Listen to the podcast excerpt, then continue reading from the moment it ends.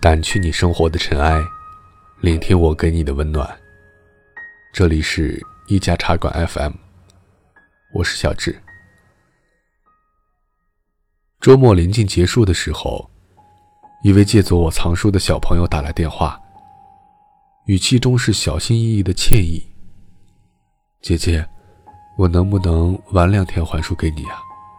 周末出门参加了好几个聚会，书也没来得及看几页。”我立刻表现出一位死宅老年人应有的大度，没事没事，趁年轻就是要多出去玩玩嘛，开心就好。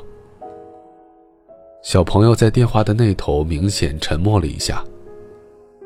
其实，我是真的不想出去玩的，还不如待在家里安静的看看书，学学英语。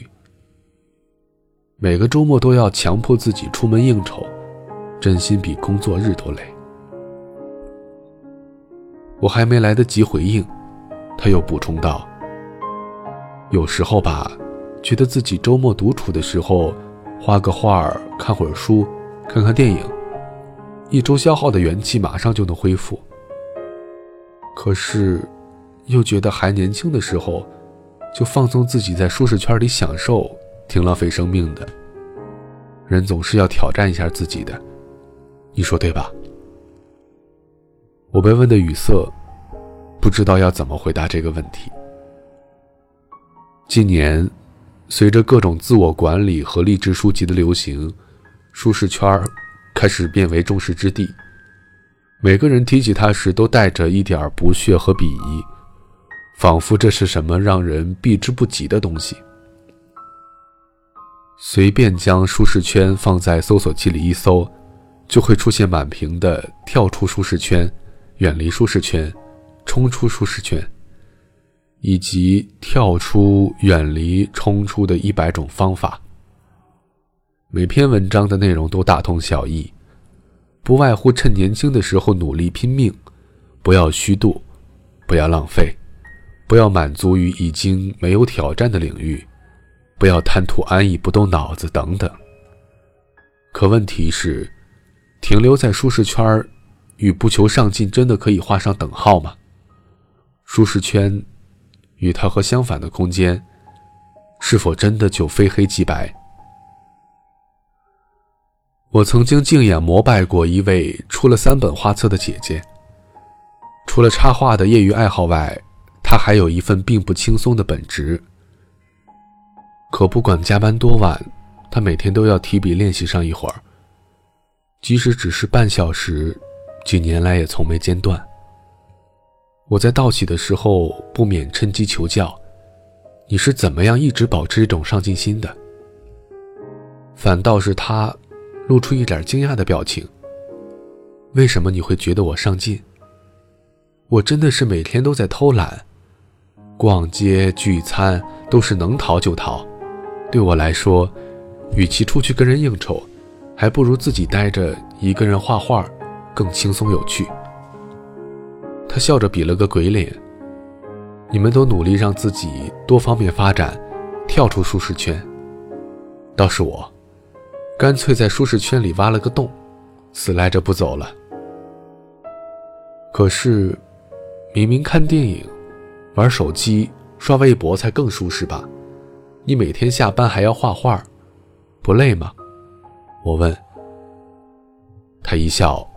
认真的回答：“对我来说，刷微博点赞才累呢，还要考虑领导同事会不会看到，看到之后又会怎么想之类的问题，多麻烦。还是画画更轻松啊！哪有人不知道享受清闲，每天给自己找累还乐在其中的？画画并不是很多人看来高雅又轻松的享受。他右手的食指上。”因常年握笔生出的老茧，和渗入指缝清洗不干净的油彩，还历历在目。或许是不想让别人知道自己正在努力吧。当时我这么想。直到好几年后，我在知乎上看到这样一个问题：为什么无所事事会让人情绪低落，一点儿也不轻松？其中一个作者给出的答案很有趣，基本大意是说，无所事事和轻松清闲的心理状态全然不同，后者是轻松享受，前者则是焦虑疲惫。在那一瞬间，我忽然就明白了那位姐姐的话：看电影、刷微博、聚餐、玩手机，看似很轻松，心中却要应对着今天又要虚度一天的自责和压力。而选择自己喜欢的画画，别人看来辛苦，自己却甘之如饴。而只有在这样乐在其中的状态下，做自己习惯。和喜欢的事情，才能不断的向新的高度迈进。成长的重点并不是单纯的跳出舒适圈和挑战自己，而是你在自己所谓的舒适圈中，是真的感到舒适和清闲，还是自欺欺人的无所事事？强迫自己去参与明明不喜欢的聚会，强迫自己去做一份明明不拿手的项目。内向的人逼着自己见人就露三分笑，热情的去搭讪；外向的人逼着自己今天一定要单独待着，看完这一本不知道在讲些什么的书。看似越上进，其实越焦虑，反而生出了一点自责和无助。为什么我没有办法改变自己？我是不是颓废的没有救了？找到自己真正舒适圈的人，并不会急着逃离。相反，他们会想尽办法在圈圈的底层挖一个洞，或者在圈圈的上面垒起高塔。舒适圈并不是一个平面的、只可以发展广度的图形，而是可以无限向上、下延伸的空间。与其盲目的选择改变。强迫自己去接纳明明不喜欢的人、工作和生活方式，还不如安心的停留在这个圈里，把自己的喜欢变成爱好，把爱好变成特长。毕竟，支撑一个人走完长长的一生，或是真正做出些什么成就的，不会是烦躁、抑郁、焦虑。和自责，而是喜爱、擅长与心甘情愿。唯有热爱才能坚持，唯有跟热爱的事情在一起，才会舒适。而这种舒适，会反过来变成动力，也会变成一个人用来对抗外界电闪雷鸣的小窝。在急着跟风跳出舒适圈之前。不妨问问自己：你在你自己的舒适圈里，真的感到舒适了吗？掸去你生活的尘埃，聆听我给你的温暖。如果喜欢我们的故事，请记得在微信公众号上搜索“一家茶馆 FM”，添加关注我。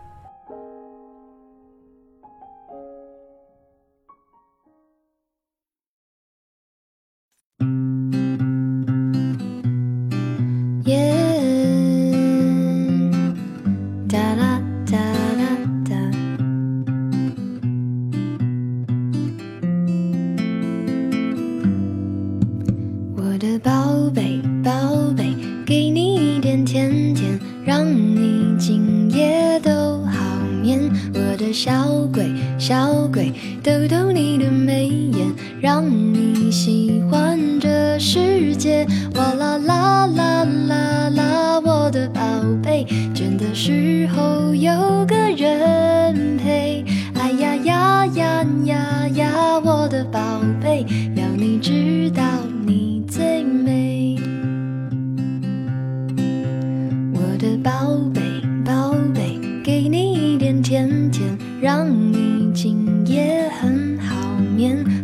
小鬼小鬼，捏捏你的小脸，让你喜欢整个明天。哇啦啦啦啦啦，我的宝贝，倦的。时候有个人陪。哎呀呀呀呀呀，我的宝贝，要你知道你最美。